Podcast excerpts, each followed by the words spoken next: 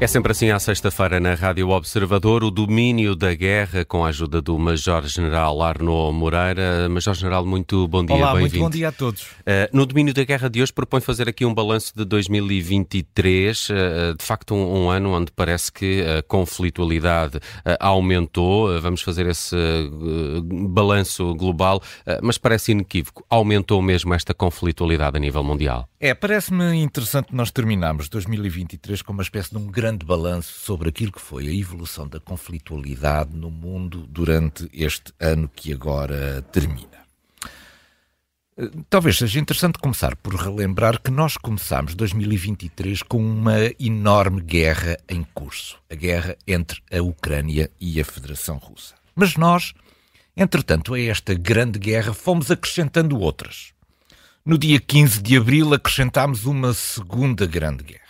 É a guerra no Sudão, entre aquilo que são as forças leais ao governo, as forças representadas pelas, pelas Forças Armadas do Sudão, e aquilo que era uma força que foi constituída, uma força militar constituída, a força de, de, de apoio, de reação uh, rápida uh, do, do, do, general uh, Que se revoltou contra o, contra o processo de integração das duas, das duas forças que estava previsto do ponto de vista político. O que é que resultou desta guerra? Resultaram 10 mil mortos. Resultaram 5 milhões de deslocados internos e mais um milhão e meio de refugiados, de pessoas do Sudão que tiveram que fugir do respectivo país. Ainda assim, no espaço mediático não se falou tanto E nada, não se fala não é? nada do a, a, a, ONU parece não estar interessada nisto. Isto é uma dimensão, tem uma dimensão de natureza humanitária comparável à que se passa na faixa de Gaza, mas nós continuamos a ignorar aquilo que é a guerra no Sudão. Depois, em 7 de outubro, acrescentámos uma terceira grande guerra a guerra entre Israel e o Hamas. E, portanto, nós terminamos, do ponto de vista das guerras de elevada intensidade, começámos com uma e acabamos 2023 com três grandes guerras de elevada intensidade que vão passar para 2024. Mas nós não tivemos apenas guerras, nós acrescentamos também dois conflitos de desenvolvimento incerto. O primeiro conflito uh, é a anexação de natureza administrativa do, da região de Essequibo, na Guiana, por parte de Nicolás Maduro e da Venezuela. Este é um desenvolvimento muito preocupante numa zona que há muito tempo reivindicada pela Venezuela, a que os tribunais internacionais nunca deram razão relativamente a essa posse de natureza legal, mas que foi agora oficialmente incorporada na República da Venezuela. Por, e isto são desenvolvimentos muito complicados que têm merecido, sobretudo, a atenção da grande potência regional, que é o Brasil, que já inclusivamente deslocou forças militares para a proximidade da região. Um conflito a seguir também que transita para 2024. E depois o conflito dos Houthis no Mar Vermelho, com a incapacidade de fazer passar em segurança tudo aquilo que é o tráfego internacional marítimo que utiliza o canal do Suez, o Mar Vermelho, e, portanto, a, através do Estreito de Bab, Bab el-Mandeb, faz a, a ligação depois ao Índico. Existem muitas divisões entre os aliados relativamente ao que fazer aqui. Os Estados Unidos lideram uma força naval importante, mas há aliados que se desligaram de alguma maneira desta força. Itália e Espanha não estarão eventualmente disponíveis para participar num conflito armado lançado a partir desta força naval. E, portanto, mais um conflito que vai transitar para 2024. E depois tivemos dois incidentes envolvendo a China. O primeiro foi o sobrevoo logo em fevereiro daquele balão, daquele, daquele balão que passou por cima de um conjunto de foi destruído, é? localizações críticas sobre os Estados Unidos e que acabou destruído. E depois foi mais recentemente um conjunto de colisões entre navios patrulha da China e navios de reabastecimento da, das Filipinas. Portanto, não são ações de natureza armada, mas são ações de, de, de, de interposição eh, envolvendo o choque físico entre navios no Mar do Sul eh, da China. Depois houve também muitos golpes militares em, em África. Eu fiz um apanhado, desde 2020 já houve sete golpes de Estado em África. Sete golpes de Estado em África. Desses sete golpes, alguns países repetiram os golpes. Por exemplo, no Mali já houve dois golpes em nove meses, no Burkina Faso, dois golpes em oito meses. Bom, nós temos que fazer uma leitura global daquilo que se está a passar aqui. E a leitura é esta. O poder militar regressou outra vez à ordem do dia como instrumento internacional disponível para países que se encontram insatisfeitos com uma determinada situação. Esta ideia de que era possível resolver tudo na ONU é falsa. Os países continuam, e muitos países, cada vez mais países, continuam a ver no instrumento militar a sua capacidade de impor poder, de fazer com que o outro obedeça à nossa vontade. Segundo, outro aspecto que é importante todos estes, praticamente todos estes, estas manifestações de conflitualidade são contra os interesses ocidentais. E, portanto, parece haver uma enorme coligação internacional no mundo destinada a fazer a erosão dos interesses ocidentais. E depois, há três coisas que nós temos que, que, que procurar. Primeiro, é preciso que a Europa acorde para a questão dos instrumentos de natureza militar. Nós, se formos chamados a entrar em combate, temos que fazer. Alguém, o poder político, tem que responder a estas perguntas. Onde estão os reservistas para serem mobilizados? Existem. Ou com o serviço militar obrigatório já não temos reservistas? Quanto tempo demoramos a mobilizar e temos equipamento suficiente para armar os reservistas? Há, há equipamento desses, há munições em depósito para isso. É que um programa de, para adquirir armamento demora muitos anos e nós podemos não ter tempo para E isso. a Europa diminuiu a sua produção militar. Exatamente. E, e, portanto, é preciso acordar a Europa sobre isso. Depois, é preciso que alguém nos Estados Unidos veja mais do que imigrantes a passar na fronteira do México. Isto é, ligar a questão dos imigrantes às questões de liderança internacional dos Estados Unidos é um ato que vai condenar a médio prazo os Estados Unidos da América. Porque os aliados vão perder confiança nos Estados Unidos se não houver liderança dos Estados Unidos. E depois é preciso que alguém encontre as Nações Unidas que andam perdidas neste cenário de conflitualidade. Também têm sido mais criticadas que nunca em 2023. Eu, eu julgo que o Secretariado das Nações Unidas ainda se encontra em Nova Iorque. Se alguém encontrar as Nações Unidas, faz favor de entregar ao Secretariado. Vamos então a esse 7 de outubro, Major-General Arnaud Moreira, e olhar aqui para um balanço mais em particular da guerra entre Israel e o Hamas. Eh, primeiro, este era um, era um conflito uh, inesperado, surgiu de forma uh, inesperada, e já agora que balanço é que fazemos destes três meses? Uhum. Bom, nós fomos, eh, na verdade, fomos todos surpreendidos. Este todos surpreendidos envolve não apenas a comunidade internacional, mas envolve o próprio Israel. Israel também foi surpreendido e não deveria ter sido surpreendido por isso. Há dois factos relevantes logo no início, logo na, na, nos primeiros dez dias de, de, de, após o, o, início do conflito a 7 de outubro, que são muito relevantes. O primeiro foi a, a, a rápida mobilização de, de, das Forças Armadas de Israel, que conseguiu é, aquilo que falávamos em relação à Europa há bocadinho, uhum. que conseguiu num curtíssimo espaço de tempo mobilizar uma força militar muito credível, armá-la, equipá-la e prepará-la para entrar em ação. Isto significa que há um trabalho preparatório muito interessante feito por, por, por Israel para manter esta sua capacidade de mobilização. A outra foi a resposta rápida do dispositivo aeronaval norte-americano, que rapidamente isolou a zona e, portanto, de alguma maneira, reduziu eh, consideravelmente o âmbito do envolvimento hostil contra, eh, contra Israel eh, e, portanto, este, este dispositivo aeronaval também permitiu reduzir as dimensões geográficas do conflito. Depois entramos naquilo que, que eu considero serem as quatro fases de desenvolvimento de um conflito que ainda não chegou aos, ao seu, ao seu, à conclusão do seu terceiro mês.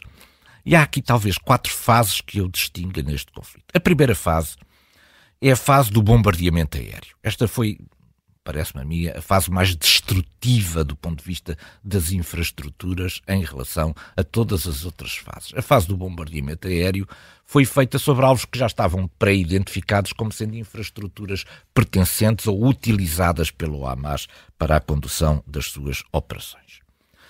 Essa foi a primeira fase. A segunda fase foi o início das operações terrestres, sobretudo na zona norte concentrando-se em duas grandes áreas. Por um lado, Uh, uh, uh, o, campo de refugiados Jabalia, mas sobretudo aquilo que era a própria cidade de Gaza. E, portanto, a primeira fase da operação foi sobretudo da, da operação terrestre, portanto, a segunda fase desta operação militar foi sobretudo concentrada em Gaza e em Jabalia. Eh, de alguma maneira esta, esta, esta fase já está, eh, já progrediu de tal forma que a intensidade dos combates nesta zona já está bastante mais reduzida. Depois, a, a, a terceira fase, que corresponde à segunda fase da invasão terrestre, é, é, é, foi a cidade de Khan Yunis.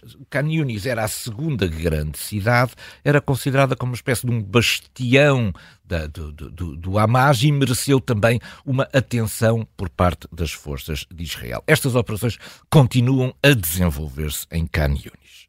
Depois, temos aquilo que será a quarta fase, em algumas regiões, essa fase já começou, que é aquele conjunto de outras pequenas de, regiões, eh, eh, de partes geográficas mais limitadas da faixa de Gaza, mas para onde podem eventualmente ter encontrado refúgio aquilo que são os combatentes do Hamas. E agora estamos a falar de um conjunto de campos de refugiados na zona central de Gaza e também já aquela zona encostada já à fronteira uh, com o, o, Egito em, em, em Rafah.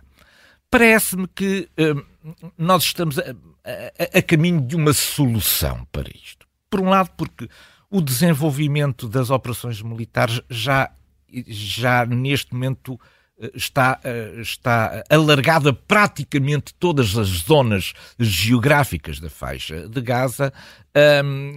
a liderança do Hamas estará também sobre enorme, enorme pressão e, portanto, quando está sob enorme pressão, está mais disponível também para aceitar eh, condições de paz. E, contrariamente à guerra da Ucrânia, nunca faltaram interlocutores para encontrar uma solução em Gaza. E, portanto, é muito provável que a guerra de Gaza, pelo menos com a intensidade que, com, com que a conhecemos, acabe por encontrar agora nos próximos meses uma uh, solução de natureza política que possa ser aceitável. Ela passa certamente por duas questões que são essenciais. É preciso recuperar os reféns, Uhum. Por um lado, e, e, e, por outro lado, é preciso pensar na solução. Israel já começou a, a fazer isso, os Estados Unidos têm pressionado muito nesse sentido. Uh, o Egito já avançou com propostas nesse sentido de encontrar. Há o reuniões dia seguinte. este fim de semana no Egito, precisamente. Há, o, o, que é o dia seguinte? Isto é, quando a operação. Pós-guerra? Quando a operação militar terminar, a quem é que fica entregue a administração do território? Não, são, não vão ser as forças militares que vão ficar indefinidamente a tomar conta do território. É preciso encontrar aqui E Israel não quer que seja o Hamas. De, de natureza política. Não quer que seja o Hamas e tem muitas dúvidas relativamente à autoridade palestiniana. É por isso que agora se fala sempre, temos que notar, quando os Estados Unidos falam, nunca falam na autoridade palestiniana, falam na autoridade palestiniana rejuvenescida. Isto é, uma autoridade palestiniana, mas não com estes protagonistas atuais da autoridade autoridade eh, palestiniana. Portanto, é um assunto que vamos acompanhar, mas eu prevejo que a guerra de, na faixa de Gaza possa terminar realmente em 2024. O conflito, não. Esse perdura há dois mil anos e ainda temos muitos anos antes de encontrar uma boa solução política para a região. Mudamos aqui o nosso foco então para a guerra na Ucrânia. Esta já dura há mais uh, tempo e uh, aqui neste final de ano parece que as forças russas até hum, terão recuperado alguma iniciativa militar, principalmente nas regiões do leste da Ucrânia, uh, a tomada de Marinka e, e a ameaça à Advivka continuam na, na ordem de, do dia, mas de uma forma mais geral e abrangente e olhando para este 2023, como é que podemos caracterizar o atual estado deste conflito na, na Ucrânia à entrada para um novo ano? É, esta, portanto, foi uma guerra já herdada de, de, de 2022 e continua sem solução política à vista. Putin Contra... diz que espera cinco anos de conflito. pois, é, é uma declaração é, desta semana. É uma declaração desta semana. Hum, temos que perceber o seguinte: nós, eh, eh, enquanto na, para a faixa de Gaza nunca faltaram mediadores desde a primeira hora, eh, mediadores credíveis, nunca houve nenhum mediador para este conflito. A Turquia, é, talvez. A Turquia desapareceu em combate. Desapareceu Foi a questão dos navios dos cereais? Por, por vontade da Federação Russa. Uhum. Isto é, a Federação Russa não quis dar protagonismo à Turquia, eh, nomeando-a ou dando-lhe o estatuto, concedendo-lhe o estatuto de mediador. E, portanto, assim que acabou o acordo dos cereais, a Turquia nunca mais falou sobre esta questão. Portanto, não há mediadores influentes aqui. Portanto, como não há mediadores influentes, também as soluções políticas não há quem as possa aproximar, negociar, estabelecer pontos, contactos, locais geográficos para reuniões entre as partes, etc. Bom, e, portanto, esta guerra é para continuar falamos nos cinco anos, enfim, é um número como outro, como outro qualquer, eu julgo que ninguém está em condições de avançar o número de anos que esta guerra pode, pode durar. Há guerras, como eu gosto de lembrar, que ficam congeladas, isto é, a certa altura nenhuma das partes consegue desequilibrar o dispositivo militar montado pela outra e as guerras, por isso, simplesmente param no, nas fronteiras onde, onde, onde estão. Do ponto de vista uh, militar, há aqui três fases que são importantes. Primeira, das operações terrestres. Houve, no início do ano, um grande otimismo ocidental com o fornecimento de equipamentos modernos, tecnologicamente avançados, para a Ucrânia. A segunda fase, que foi a fase da ofensiva, começou muito tarde, da contraofensiva ucraniana, começou muito tarde e não obteve resultados. E a terceira fase, digamos a partir de novembro, a Rússia recuperou alguma capacidade de de iniciativa, no entanto, também não, não sobrevalorizemos essa capacidade.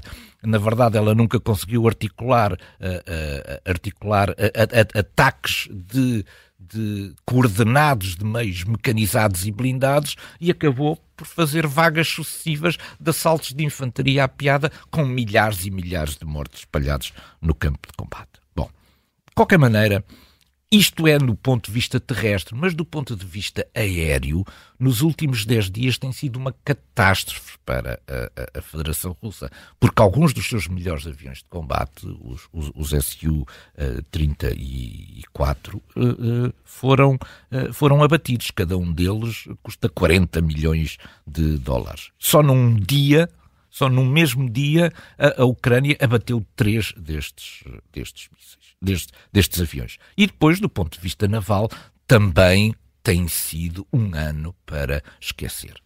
Ah, de acordo com dados do Ministério da Defesa britânico, já foi afundada a Ucrânia, que não tem uma, que não tem uma marinha operacional com navios de superfície, já uh, deitou, já destruiu 20% daquilo que era a frota do Mar Negro, que era uma das joias da coroa de, de Putin. E não apenas isso, também a impediu de operar livremente no Mar Negro. E, portanto, a, a, a, a, frota do Mar Negro tem-se vindo a afastar cada vez mais daquilo que era a sua zona de operações tradicional a partir de Sebastopol, já praticamente não opera a partir de Sebastopol, passou depois numa segunda parte para Feodósia, que foi agora atacada esta, esta, esta semana, e portanto a frota do, do do Mar Negro está, por um lado, cada vez mais distante daquilo que é esta zona de operações e, por outro lado, é cada vez menos significativa. 20% da frota já foi ao fundo. Portanto, temos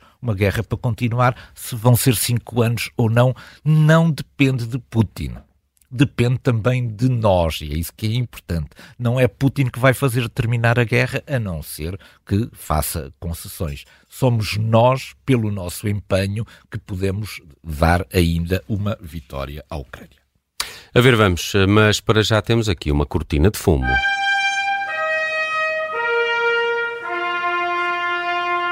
Major-General Arno Moreira, Sergei Shoigu uh, comunicou a Vladimir Putin que um navio de desembarque sofreu um ataque por parte da Força Aérea Ucraniana, tinha sido danificado, mas a expressão sofrer danos Parece-lhe uma cortina de fumo para este caso. É uma enorme cortina de fumo. Eu, eu, eu, imagino Shoigu a ir falar com Vladimir Putin para lhe dar esta notícia, porque ele tinha, eh, dias antes, tinha ido comunicar a vitória sobre Marinka e tinha saído dali muito eufórico.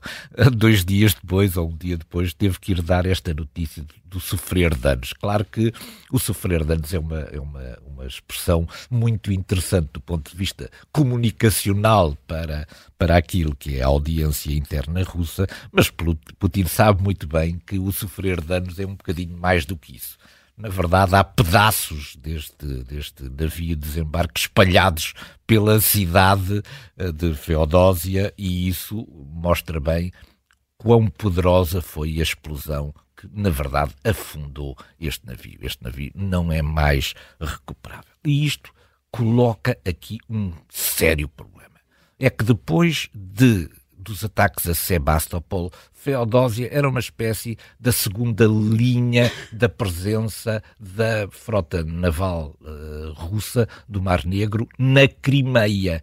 Ora, Feodósia mostrou também as suas limitações em face daquilo que são as capacidades hoje em dia ofensivas de combate em profundidade da Força Aérea Ucraniana com os seus Storm Shadows e mísseis Scalp. E, portanto, uh, houve aqui um revés que provavelmente nem sequer, uh, nem sequer pode ser eh, pode ser esquecido em face daquilo que foi a conquista de Marinka. Esta, esta, esta enorme vulnerabilidade em face daquilo que é hoje em dia o combate em profundidade da, da, da, da Ucrânia eh, realmente eh, não se consegue disfarçar através de cortinas de fumo dos danos ligeiros ou de sofrer danos. Realmente o navio foi ao fundo. Ainda temos dois minutos para um ponto de mira.